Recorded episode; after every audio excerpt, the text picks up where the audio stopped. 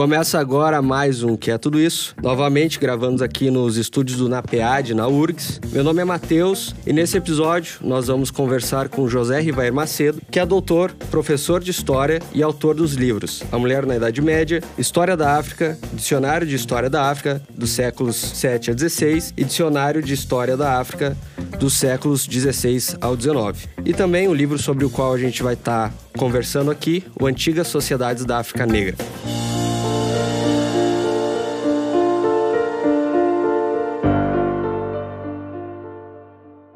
Então, seja bem-vindo, Rivair. Eu queria começar a nossa conversa perguntando sobre uma questão, porque me preparando para conversar sobre o teu livro, eu estava tentando rememorar um pouco da minha experiência com história da África, história do continente africano no ensino médio. E eu não lembro de ver nada sobre uh, sociedades antigas. Então, parece que o continente passa a existir quando se dá o processo de colonização e também o processo de, de, de escravatura. Eu queria saber a tua opinião e como tu vê esse apagamento e o que me parece ser não somente um apagamento da, da história, mas também vinculado a isso uma homogeneização, no sentido de que não existe uma diferença entre esses povos e etnias e parece que a África se resume às pessoas escravizadas. Quero te agradecer em primeiro lugar pela oportunidade de estar aqui conversando contigo e, e enfim, sendo ouvido né, pelo, pelo público que acompanha os, os seus programas. Eu já ouvi alguns, gosto, gosto muito. E é um prazer, portanto, estar aqui e conversar com, contigo. É, esta primeira questão que você levanta me faz lembrar de um projeto que eu coordenei aqui na URGS entre 2008 e 2010, quando, na época, existia um setor do Ministério da Educação chamado SECADI, que era voltado para iniciativas de ensino uh, uh, de história da África e afro-brasileiros para o cumprimento da Lei 10.639. Então, na época, junto com o pessoal do Departamento de Educação e Desenvolvimento Social, nós propusemos a criação de um vídeo documentário com o sentido de valorizar a história africana anterior ao, aos contatos com os europeus. Essa lei é que torna obrigatório o ensino de história da África e, e afro-brasileiros, que é, que é promulgada em 2003 no início ali do governo Lula, que vem de uma reivindicação dos movimentos sociais negros. Então, naquela ocasião, nós propusemos como projeto e tivemos é, aceitação a criação de um vídeo documentário para eh, uso de professores né, em, em sala de aula. Esse vídeo documentário chama-se Viajando pela África com Ibn Battuta. Ele foi realizado, a ideia é que ele fosse distribuído nas escolas em DVDs, com encarte e tudo mais. Isso acabou não acontecendo por problemas lá do, do, do mas o vídeo foi colocado na internet e ele circula na internet até hoje. Então eu me lembro que foi contratada uma produtora para realizar o vídeo, e no momento em que essa produtora iria mostrar o resultado do, do vídeo documentário, eu pedi que fosse feito numa sala de aula. Nós fomos então no colégio de aplicação da URGS e projetamos esse, eh, esse produto visual lá. E eu fiquei muito atento na, na no comportamento dos estudantes que estavam assistindo. Na maior parte, estudantes brancos eh, e alguns estudantes negros. Eu fiquei muito atento porque estávamos ainda em fase de avaliação de um material que seria uh, utilizado a posteriori. E ao final da projeção houve um silêncio, e esse silêncio foi assim para mim é, estranho, né? Porque eu não sabia como interpretar esse silêncio. E no momento em que eu abri então para conversar com os alunos, os estudantes negros me eh, disseram mais ou menos assim: Mas eu não sabia que tinha tudo isso. Essa expressão, eu não sabia que tinha tudo isso, porque o documentário está mostrando um viajante marroquino, Ibn Battuta, que vai em 1352 para conhecer o chamado Império do Mali, que é o que eu, tenho, que eu trato também no livro Antigas Sociedades da África Negra. Inclusive, foi aí que eu tive contato com essa fonte histórica, que é o relato do viajante Ibn Battuta. E para produzir o documentário, evidentemente nós fizemos uma pesquisa iconográfica, uma, uma, um, tentamos recuperar aquele universo, mostrando o que era o, Ma Maghreb no início do século, em meados né, do século XIV, e o que era, o que hoje é chamada República do, do Mali, Níger, enfim, essa África subsaariana, em meados do século XV com suas eh, mesquitas, com a sua arquitetura em argila, com os seus costumes, com seus hábitos que são retratados no documentário. Então, a, a, a expressão dos estudantes negros, e não só negros, mas dos estudantes em geral, foi isso. Mas havia tudo isso porque a imagem congelada que se tinha e se continua a ter da África uh, anterior ao período colonial, ou é de um espaço de primitivismo, de selvageria, infelizmente continua ainda essa ideia associada com a noção de tribo, noção que já foi criticada há muito tempo pelo sociólogo sul-africano Archibald Mafege, no livro A Ideologia do Tribalismo, o artigo, né? A Ideologia do Tribalismo, que ele publicou em 1971, mas essa ideia força continua a acontecer, que é a, talvez o principal estereótipo é, é, racista né, na imagem construída sobre a África. Essa África homogênea, é, que não produz história por si própria, que precisa né, de outros, outras forças exteriores para entrar na história e que, por si própria, ou é espaço natural, ou é um espaço de primitivismo de selvageria, ou fonte de fornecimento de escravos, no caso da sociedade brasileira, que herda né, esse, essa imagem por conta dos processos de escravização ocorridos aqui. Então, desde aquele momento, era importante para mim, como professor, mas também como pesquisador, é ajudar a minimizar esse estereótipo. Não resolvê-lo, porque ele não será resolvido. Tem que ver com a lógica racista né, que opera na história e que leva a que o conhecimento seja seletivo, que o conhecimento seja seletivo e que ele responda a certas questões colocadas no presente para responder ao presente. Então, as perguntas que se fazem para o passado brasileiro não estão direcionadas para a África, estão direcionadas em geral para a Europa. É o que nós chamamos de eurocentrismo. Mas mais do que criticar o eurocentrismo, que eu acho que é necessário fazer, é preciso também é, questionar a história africana por ela própria e não só como uma resposta aos silêncios, à invisibilização e aos processos de apagamento que a Europa e o Ocidente produziu. Então, não bastava é, apenas é, produzir material de apoio didático-pedagógico. Era preciso também produzir conhecimento acadêmico, no sentido de disputar epistemologicamente a maneira de olhar para a história da África. E, para mim, é, fazer isso é importante antes do século XIX. Daí os dicionários que você mencionou, né, de história da África, daí os temas que eu tenho procurado pesquisar. Porque antes do século XIX porque são momentos em que a humanidade africana pode ser recuperada por ela própria, não que ela estivesse alheia a outros espaços do, do, do, planeta, não que ela estivesse isolada do sistema mundo, mas ali ainda há possibilidades de pensar a diversidade e as diferenças africanas, recuperando essa humanidade que o olhar seletivo e esse olhar é, de homogeneização acaba produzindo. Uhum. E, e, como é feita essa pesquisa assim? Porque, bom, tu falou, o que tu falou parece existir uma preocupação de ter outras fontes que não eurocêntricas, né? E daí eu te pergunto isso porque na filosofia o que a gente recebe é basicamente literatura anglófona ou europeia, né? E tal. E como, como foi para ti fazer essa pesquisa? Que documentos que, que tu procurou? Como tu acessou eles? Enfim.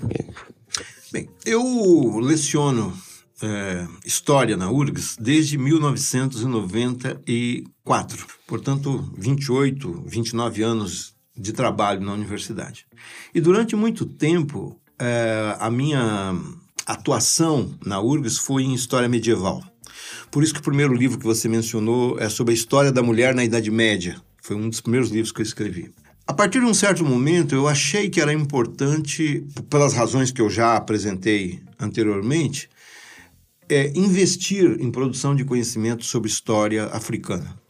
Mas o maior obstáculo para que isso acontecesse tinha que ver com acesso às fontes que você muito bem trouxe na sua questão. E eu direi que o primeiro momento em que eu ministrei alguma disciplina na URG sobre história da África foi em 2007. Porque foi o momento em que eu consegui acesso a uma obra muito importante que é bastante utilizada nesse livro que é, eu acabei de publicar, que é um livro chamado Recueil de sources arabes concernant l'Afrique occidentale, né? miscelânea de fontes árabes concernentes à África Ocidental anteriores ao século XVI. É uma coletânea que foi organizada pelo Kwok, Jean-Marie Kwok, que era um africanista. Então, é, veja, naquele momento em 2007, eu pude perceber a partir da leitura não direta, porque eu não conheço árabe. Então nós vemos aí já um problema que eu vou comentar daqui a pouco. Eu acho que a produção de conhecimento endógeno é, ou de conhecimento sobre questões endógenas, melhor dizendo, da história africana, está muito condicionada ao quanto nós possamos ter uma aproximação com as línguas africanas ou com línguas internacionais que tiveram importância na produção de evidências escritas no continente africano. Então, há as línguas propriamente africanas, como Guês na Etiópia, ou como, como Tifinagre na área Tuareg do deserto do Saara, que são línguas e escritas africanas, propriamente africanas. E conhecer essas línguas não é simples exige uma formação especializada que não tem no Brasil. Mas, para além dessa questão das línguas africanas, tem as línguas internacionais. E para o período anterior ao século XVI, a língua internacional mais importante foi o árabe. Agora, o árabe escrito e provavelmente falado na área uh, oriental do continente, na área Swahili, não era o mesmo árabe que foi escrito e lido na área subsaariana ocidental, onde eu trabalho, é, embora foram línguas conhecidas por conta da difusão do Islã na África, sobre, sobre o que podemos conversar mais adiante. Então, uh, a, o desconhecimento dessas línguas nos obriga, e foi o meu caso, a ter acesso a traduções delas para o árabe ou para o inglês, caindo na mesma limitação que você apontou em relação a outras áreas de estudo. Mas essa foi a possibilidade que eu tive de aproximação. Algumas pessoas puderam fazer uma trajetória mais profunda como o pesquisador brasileiro Paulo Fernando de Moraes Farias, que foi para a África nos anos final dos anos 60, né, durante o período da ditadura civil militar, e estudou né, em Gao, em, em Gana também, na Universidade de Gana, e conseguiu ali ter acesso não apenas a uma bibliografia local, mas também ao conhecimento das línguas locais e do árabe, e poder trabalhar com isso diretamente, né? traduzindo manuscritos, enfim. Então, o trabalho dele é extraordinário.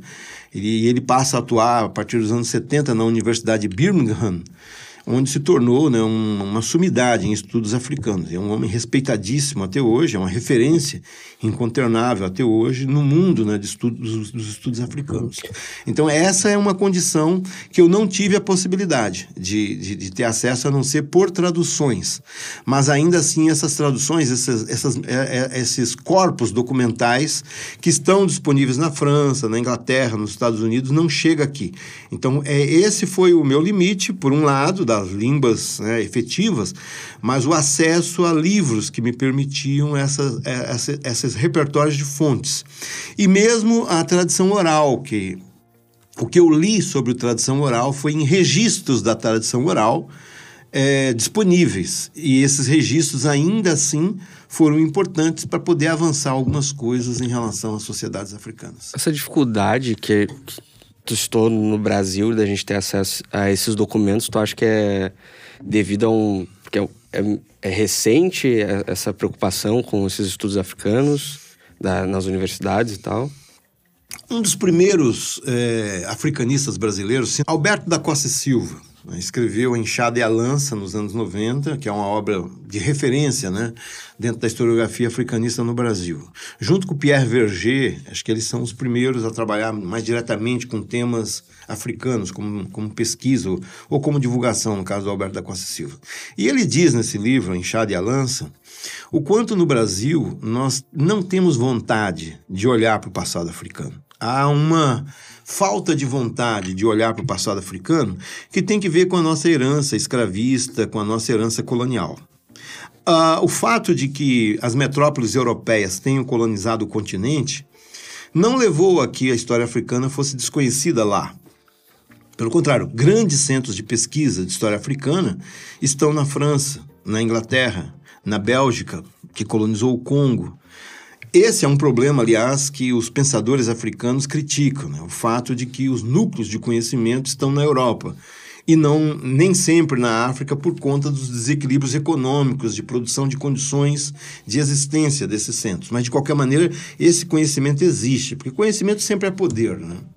Então, uh, os Estados Unidos começaram a estudar é, os pesquisadores né, dos Estados Unidos começaram a pesquisar a história da África nos anos 60, no contexto das independências africanas, e rapidamente constituíram poderosos centros de pesquisa nas suas universidades, com bolsas de estudo poupudas, com, com, com, financiamentos de projetos de longo prazo, e constituíram já nos anos 70 é, e 80 um núcleo de estudos africanos muito poderoso nos Estados Unidos e no Canadá, mas principalmente nos Estados Unidos. Então tem aí uma questão econômica, por um lado, quem pode financiar, atrair intelectuais, atrair pesquisadores, que é o que acontece no norte, né, global, mas tem também uma vontade ou não de olhar para o passado africano e do que olhar.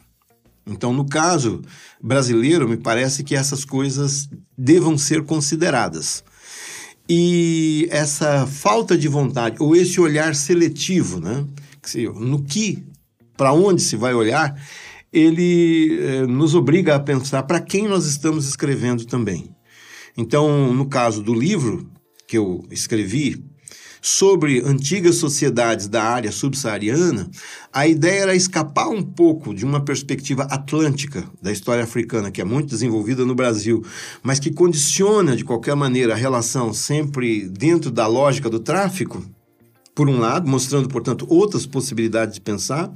Eu gosto muito que, de pensar que a gente possa avançar no Brasil estudos sobre as culturas Swahili, sobre as culturas magrebinas, sobre as culturas, é, enfim, de Madagascar, da, da África Austral também. Nós conhecemos muito pouco sobre a África do Sul que, enfim, constitui uma experiência histórica paralela importante para a história brasileira. Então, abrir esses, essas várias frentes, do ponto de vista da pesquisa, da reflexão conceitual e epistemológica, é muito importante, mas é preciso fazê-la em termos que nos permitam não abandonar o que a Europa produziu ou que o Ocidente produziu, mas estabelecer um diálogo crítico com esse conhecimento. É, não é jogar no lixo nada do que foi produzido, isso não é conhecimento, né? mas é poder pensar para quem nós estamos escrevendo e por que nós estamos escrevendo.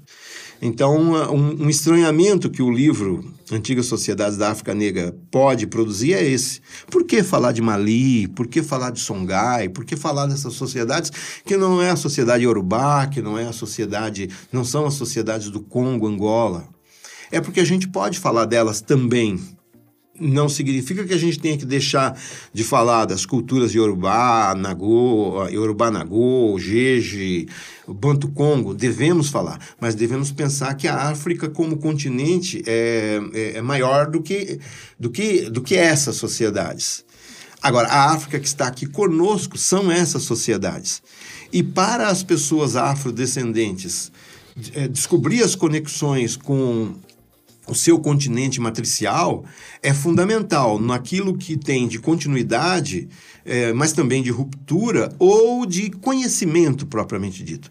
Porque, em geral, a gente parte do princípio no Brasil que nós temos um vínculo ancestral com a África. Não é com toda a África, é com uma parte da África e uma parte pequena até do continente. E por que, que esse vínculo foi constituído? Que vínculos são esses? Para quem né, esses vínculos fazem sentido? O que, que nós vamos estudar em África? É a história dos estados numa relação, de, de, de é, é, é, numa relação entre estados ou a história das sociedades? Né? E uma relação entre sociedades africanas do continente e sociedades africanas da diáspora. Né? O que significa para sociedades africanas da diáspora, conhecer a história de tantas sociedades africanas, algumas delas é, que não tiveram contato entre si, a maior parte, né? e que têm formas próprias de organização. Né? Algumas formas estruturalmente parecidas e outras formas específicas, né? que, que têm é, singularidades. Então é um pouco isso. Só para deixar mais claro, assim, uh, tem uma, uma organização geográfica, mais ou menos, no, no sentido de tu tem estados uh, separados por regiões e tem fronteiras divididas entre esses estados, assim? Daria para ter uma ideia disso? Vamos então escurecer um pouco. Você falou, vamos deixar claro, vamos escurecer um pouco é, tá essa, essa parte. É, isso vai depender de como nós olhamos para o continente. Se nós olhamos a partir do que a África representa hoje, pensar a conexão das sociedades antigas com estados se torna quase inevitável. Mas eu acredito que esse é um caminho enganoso, porque justamente a construção dos estados africanos contemporâneos resulta dos processos colonialistas que foram implantados no continente. Antes haviam estados, haviam aquilo que eu prefiro chamar de formações sociais ou formações estatais. Mas essas formações sociais estatais, que tinham dinâmicas próprias, que tinham elementos singulares, como eu falei, não se relacionavam a partir de referências é, territoriais, e sim a partir de referências é, familiares ou é, de grupos cuja circulação e cuja interação não respeitavam limites geográficos, né? limites espaciais. Por exemplo, no meu livro eu trato da sociedade, fortemente da sociedade mandinga. Eu prefiro chamá-la assim, sociedade mandinga, porque quando nós pensamos hoje no estado do Mali, o estado do Mali está localizado num certo lugar entre o Saara e o Sahel e a bacia do Níger, mas ela tem é, esse estado tem uma delimitação que necessariamente não representa os povos que no passado circulavam por uma região muito vasta e que ia, ia muito além disso e engloba ou inclui determinados grupos que não se sentem ali representados. É o caso dos povos Tamashek, que nós chamamos aqui de Tuareg, que não reconhecem o Mali necessariamente como o seu, eh, como a sua, o seu espaço nacional, assim como não reconhecem a Argélia nem o Marrocos. Eles são uma nação, mas uma nação que, cujos territórios estão colocados na circulação pelo deserto. Então, a, a nação é o deserto entende? Então, uh, uh, essas lógicas, que são lógicas africanas contemporâneas, elas têm ainda algo da experiência africana ancestral, que é uma experi experiência que não está cunhada na noção de território. Isso é uma ideia ocidental, de construção de nação ou de Estado, que faz muito sentido para o Ocidente e que passou a fazer sentido para a África e como faz sentido hoje para os estados africanos, não tem dúvida alguma, mas que necessariamente não faz o mesmo sentido para as sociedades. Então você vai encontrar populações de origem mandinga no atual estado do Mali, mas você vai encontrar populações de origem mandinga também na Costa do Ouro, na, antiga Costa do Ouro, que hoje, é, onde hoje está, estão a República de Gana, República de Costa do Marfim. Você vai encontrar a população mandinga na atual Guiné-Conakry, na atual Guiné-Bissau, no atual Senegal, na, na, enfim, você vai encontrar a sociedade mandinga em diversos países africanos. Então, a, a minha preocupação foi tentar pensar a sociedade mandinga fora do, do quadro dos estados nacionais contemporâneos, porque seria um elemento limitador que inclusive é um problema para o relacionamento entre, entre os estados em que essas, esse grupo étnico, digamos assim, é, encontra-se espalhado, mas que tem uma identidade que em parte é coletiva da identidade mandinga e em parte tem que ver com as identidades nacionais desses países. Mas repare que isso é uma questão que faz sentido contemporaneamente. A pergunta é se fazia sentido no período anterior ao colonialismo. Aí a pergunta então é que tipo de Estado, ou de formação estatal, ou de formação social havia naquele momento? Como ele funcionava, quais eram seus componentes, quais eram suas dinâmicas? Para tentar não exatamente tirar a África dentro de, uma, de, dentro de uma lógica de interpretação histórica convencional que nós temos, mas tentar encontrar a história da África por ela própria, na medida do possível. Embora nós saibamos que isso uh, é, uma, é uma meta, nunca é um objetivo que se pode atingir completamente. Né? Mas, enfim, é, é essa é, é, a, é, a, preocupação. Então, não é, uhum. finalizando, né, buscar essa, uh, entender essa diversidade em termos dos estados, mas entender no âmbito da cultura e das dinâmicas sociais, a partir dos códigos que essas sociedades compartilham em parte e em parte não compartilham, a própria delas, a específica delas. E, bom, tu falou um pouco, né? Mas quais são essas sociedades que tu estuda no livro e também como é que é o olhar do, do historiador para entender essas sociedades assim? Tu se debruça sobre a cultura, tu se debruça sobre os hábitos, as relações de poder ou é só uma situar historicamente essa sociedade? Como que é esse olhar? Essa talvez seja a parte mais difícil de, de, de fazer né, ao longo da pesquisa, porque nós teríamos que a todo instante se preocupar com as evidências que nos foi permitido acesso. Essas evidências podem ser escritas a partir de documentação que eu já mencionei para você, em geral escrita em árabe.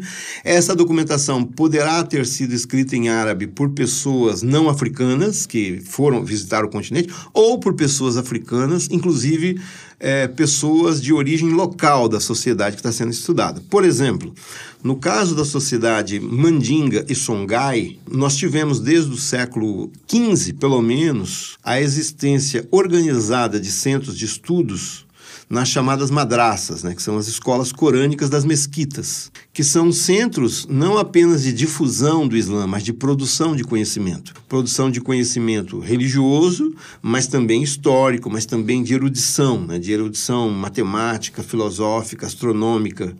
Timbuktu, a cidade de Timbuktu ou Tombuctu é a grande referência né, colocada, mas ela não é única. Então, as madraças existem em Tombuctu, existem em Gaô, existem em Genê, existem vários né, outros locais, e não apenas nessa área mandinga, mas também na área Hausa e outras áreas é, do, do, do, continente africano, na, área Swahili e várias outras.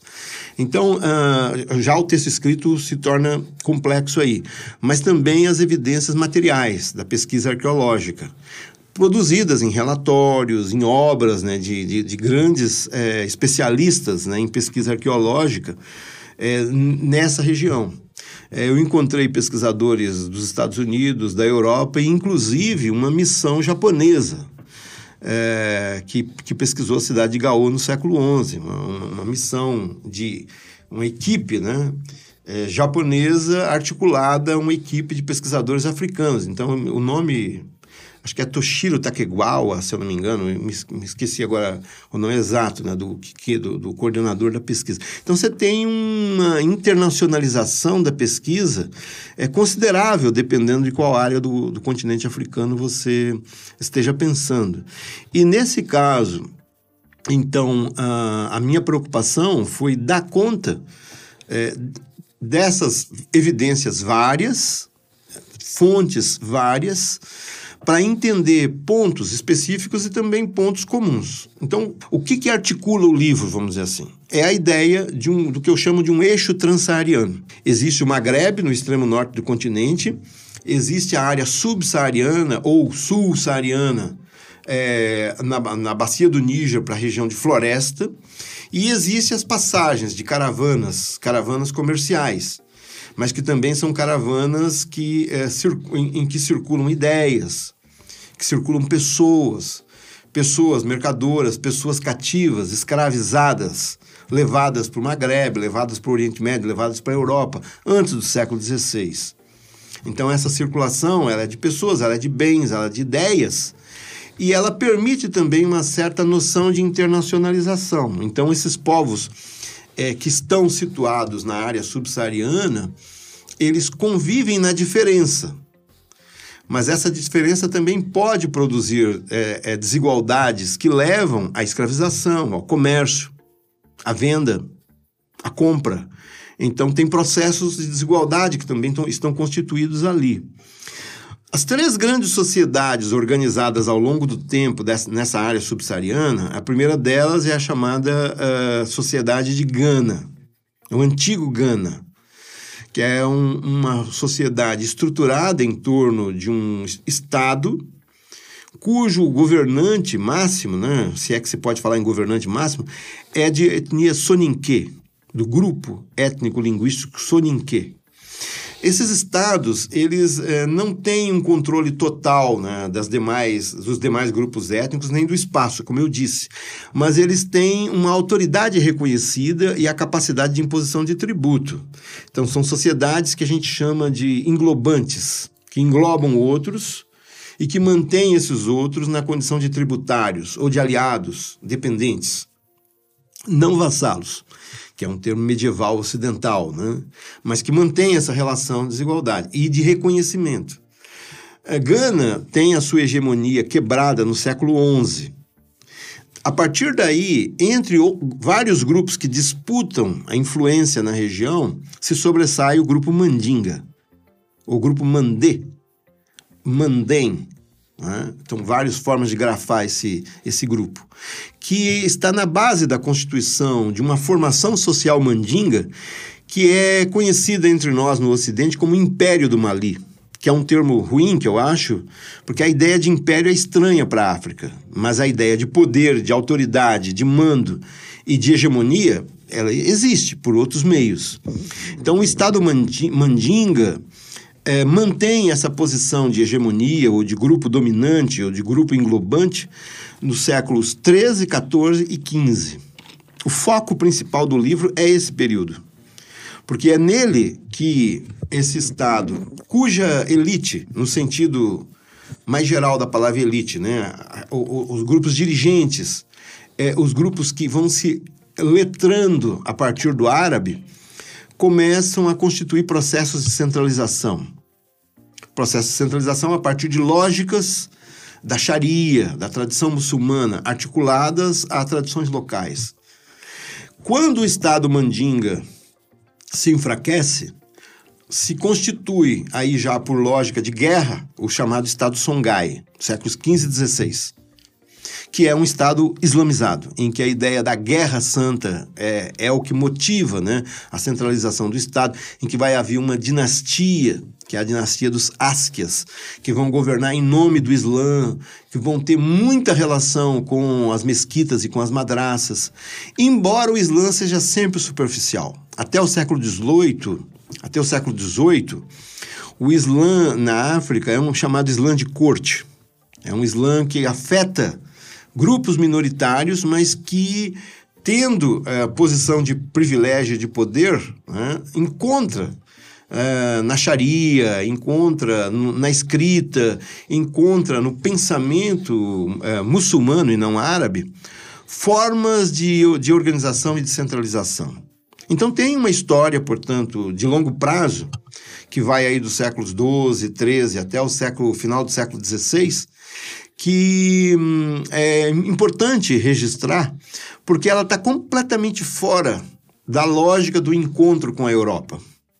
Mas ela está muito dentro da lógica do encontro com as culturas muçulmanas, que estão em, em interação com o continente desde o surgimento do Islã.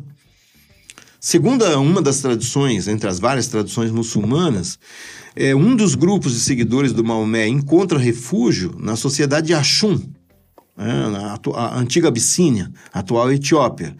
Então, há grupos islâmicos na África de Axum, desde antes da própria, uh, do, do, próprio surgimento da, uni, da, da, unidade muçulmana em torno de Meca ou Medina. Então, é uma história que está para ser contada, não como alternativa à história europeia, mas com a forma de ver como que as sociedades africanas lidaram com monoteísmos, com, com bibliotecas, outras que não apenas a biblioteca colonial ocidental. Para finalizar, eu queria perguntar um pouco sobre essa questão do Islã, é, que tu citou várias vezes, né? O Islã para o continente africano, dá para dizer que está como o catolicismo está para a América e para a Europa, no sentido de ser algo que estrutura e organiza a sociedade? É, há um sociólogo senegalês chamado Osman Kane. Acredito que ele leciona no, no Canadá nesse momento, que escreveu um livro publicado em 2005 pelo CODESRIA, né, que é o Conselho de Desenvolvimento de Pesquisa na África. É um importante centro de pesquisa internacional, né? É, ele escreveu um livro chamado Os Intelectuais Não Eurófonos. E o argumento principal dele é de que, na maior parte das vezes, quando se faz a crítica ao eurocentrismo, essa influência desmedida do Ocidente sobre as concepções de África, algo que aparece, por exemplo, no livro do Valentin Yves Mudimbe, A Invenção da África, que é uma referência epistemológica importante para se discutir né? conhecimento contemporâneo no continente e outros autores, né? Então, segundo o Osman Khan, esse diálogo direto com o Ocidente leva a desconsiderar o papel matricial que o Islã teve para a África. E aí ele vai advogar a existência de uma biblioteca islâmica. Porque o Mudimbe, ele desenvolveu no livro A Invenção da África o conceito de biblioteca colonial, a partir do referencial, o conceito de arquivo do Foucault, né? dessa ideia dos dispositivos, ele desenvolveu o, o, o Mudimbe, a ideia de que a própria explicação do continente africano passa a ser feito por africanos segundo esses modelos, né? europeus herdados né, de um pensamento missionário, de um pensamento de exploradores ou de cientistas que atuaram no, no continente africano, inclusive antropólogos, né, e outros cientistas que tomaram a África como, como referencial de estudo. E referenciar, é, é, é um referencial é, é, objetificado. Né? Então, o Mudimbe vai chamar atenção para isso. Né? Na herança do que ele chama de biblioteca colonial, como um obstáculo para uma aproximação empática e profunda com essa perspectiva propriamente africana do que ele chama de gnose? Um conhecimento, e não necessariamente um conhecimento acadêmico, científico, mas um conhecimento em que as tradições estejam consideradas e tal. Então, é, é, esse é o livro do Mudimbe, o Mudimbe. O Osman Khan vai trazer a crítica, dizer, olha, o Islã teve um papel muito mais importante do que o Ocidente, porque está desde antes, como eu mencionei anteriormente, e porque tem um papel interno de formação. Ele tem razão nesse sentido. Mas por isso mesmo é preciso fazer a crítica aos conhecimentos produzidos em língua árabe sobre a África, porque são conhecimentos que de alguma forma trazem a racionalidade muçulmana para sociedades que dialogaram com o Islã, mas não assimilaram apenas. Também devolveram algo e também africanizaram o Islã. Então, a tentativa que eu faço nesse livro é contribuir para que a gente perceba como que se deu em, nessas sociedades que eu mencionei anteriormente, Gana, Mali e Songhai, um processo de africanização do Islã. Mas não apenas uma africanização no sentido de uma desvirtuação do Islã. É que não há um Islã, há Islãs. Nós sabemos disso, né? Clifford Geertz tem um livro chamado Observando o Islã, em que ele faz um estudo comparativo do Islã no Maghreb e do Islã na Indonésia. E o que ele vai perceber é que, apesar de do Islã ter na sua matriz originária a Arábia e os textos canônicos e concepções né, é, canônicas nas escolas de interpretação, a forma como o Islã se desenvolveu na Indonésia não é a mesma do Maghreb. E a diferença não está no Islã, está nas, nas sociedades né, que estão interagindo com ele. Então, de fato, o Islã magrebino, ele dialogou, e nem sempre a ideia de diálogo aí é pacífica, esse diálogo decorre por vezes de imposições, com as sociedades subsaarianas. E a maneira pela qual as sociedades é, subsaarianas olharam para si mesmas, é, em parte reflete essa presença muçulmana e em parte não. Há um capítulo do, do livro chamado Sundiata Keita, Alexandre Magno e Timbuktu. É um capítulo em que eu parto de uma de uma do prefácio, digamos assim, de um livro de muito sucesso nos anos 60 entre os interessados por África, chamado Sundiata ou a Epopeia Mandinga, em que um historiador, Gibril Tansir Niani, ouviu o relato de um griot, de um jeli, na verdade, chamado Mamadou Kouyaté, que contou a história do Sundiata Keita que é o fundador do Império do Mali. É o grande fundador do Império do Mali. É, é o herói fundador. E lá no início, então, ele compara o Sundiata Keita a, a, a Alexandre Magno.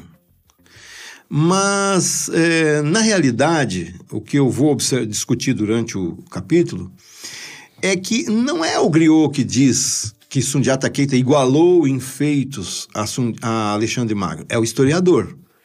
Porque o termo que ele usa para designar Alexandre Magno não é Alexandre Magno, mas sim é a forma arabizada com a qual a figura romanesca do Alexandre Magno foi lido em várias partes do mundo e não só na África. Então, uh, e, e, existem manuscritos uh, na Abissínia, na Etiópia e também em Timbuktu que contam a história, não do Alexandre Magno, mas que contam a história de Dulcarnan, ou Dulcarnain, de Julul que é a forma como Alexandre Magno, para nós, que somos historiadores, identificamos né, a figura do Alexandre Magno na tradição romanesca. Julu Karanaine é o bicornudo, é o homem de dois chifres, que tem o, o bicorne. Uma das imagens de, de, de, de, Alexandre Magno, que está inclusive em a efígie dele, que está em moedas né, gregas, ele aparece então com o ramo na cabeça e esse ramo produz a impressão de produz a impressão de serem dois chifres. Ele vai ser chamado de o bicornudo. Então é uma outra história na realidade, não é o Alexandre Magno que nós temos na história ocidental. Mas ainda assim, essa é a pergunta que fica. É, se não é esse Alexandre Magno, que outros, né, que, que, que meios permitiram com que a imagem de Alexandre Magno circulasse na África. E esses meios não são só escritos, são orais também, porque é, é de um tradicionalista que eu retiro a informação que levou o historiador a fazer essa identificação. Então é um trabalho interessante que nos vai mostrar o quanto que as tradições muçulmanas, e não só sobre Alexandre Magno, mas também sobre os contos de Kalila e Diná, sobre os contos das Mil e Uma Noites, esses elementos que vêm do imaginário árabe e muçulmano por extensão, que fazem parte dessa cultura, foram lidos na África, mas foram lidos à sua, à, à sua própria maneira. É, por exemplo, nós sabemos da existência histórica de um, de um califa chamado Harun al-Rashid, que é o, o califa que aparece nas Mil e Uma Noites. Na África subsaariana islamizada, ele é lembrado como Haruna. E, e, são conhecidos alguns contos de Haruna, não é Mil e Uma Noites, são conhecidos contos de Haruna. Então, tem, uma, portanto, um processo de circulação muito interessante entre oralidade e escrita, que não vai apenas do escrito para o oral, mas também que vem do oral para o escrito e que produz uma série de ressignificações, no mínimo interessantes. Como uh, os historiadores nem sempre deram atenção para isso, eu cheguei a encontrar, quando construí essa pesquisa, obras de historiadores que facilmente disseram: bom, foi o historiador é, que fez a associação do Griot com, com do, do, do Alexandre Magno, e nesse sentido é possível pensar se, é, se esse texto não é uma invenção, em vez de vir da tradição oral. Porque, afinal de contas, como é que um griot vai é, ter essa informação tão erudita a respeito de Alexandre? E aí, disso foram tiradas várias inferências. Ah, não, é que relacionar Alexandre Magno, que é um herói universal, com Sundiata Keita, que é o antepassado mítico dos governantes do Mali nos anos 60, era importante para reforçar o poder do Estado e tal que são, na verdade, inferências, e em alguns casos, na verdade, são ilações, porque não consideraram o texto narrado pelo Griot, e sim a nota de rodapé colocada pelo historiador, onde o historiador diz: Julu Karanaine é a forma como na África se escreve Alexandre Magno.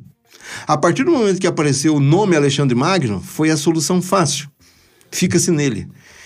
A, a África nebulosa, a África, digamos, profunda, é o de Julu Karanaine, como outros processos todos. E foram essas é, é, zonas escuras, digamos assim, para um conhecimento de uma lógica mais ocidental que eu procurei enfrentar com as várias limitações de acesso a fontes, a possibilidades, mas é, tentando, na medida do possível, é oferecer uma produção acadêmica, com uma pesquisa acadêmica dialogando com um campo de estudos consolidado, que é o campo dos estudos africanos é, na Europa, nos Estados Unidos e na própria África. Então, eu trouxe historiadores historiadoras africanas, europeias, norte-americanas, brasileiros, inclusive, quando era o caso, num diálogo, portanto, em moldes acadêmicos, mas no sentido de poder perceber o quanto que a academia nos permite chegar em processos ou conhecimentos que estão fora das nossas próprias lógicas. E, e aí, nesse caso, só dizer, tem algo mais que não dá para avançar e que nós não vamos compreender. E que necessariamente não temos que compreender. Eu vou encerrar dizendo o seguinte, que o próprio historiador de Gibril Tansirniani, num colóquio organizado em 1977 na República do Níger sobre história e tradição oral, num certo momento diz uma frase que eu acho muito significativa, é, em que ele diz o seguinte: quem não tem tempo a perder, não tem nada a ganhar na África. Eu acho que esse tem um lance aí para a gente pensar um pouco.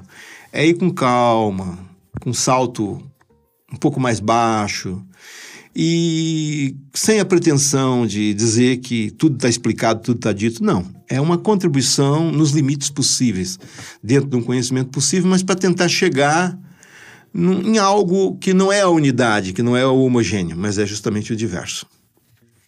Perfeito. Muito obrigado, Ivair, por ter aceitado o convite. E eu já deixo aqui, gravado, o convite para a gente gravar sobre os teus outros livros e falar com um pouco mais calma e mais detidamente algum nos séculos ali que tu estuda, né? E também agradecer a vocês que nos escutaram até aqui. Até o próximo episódio e tchau. Esse episódio foi editado por Joe Prats. Contato em arroba Joe Prats.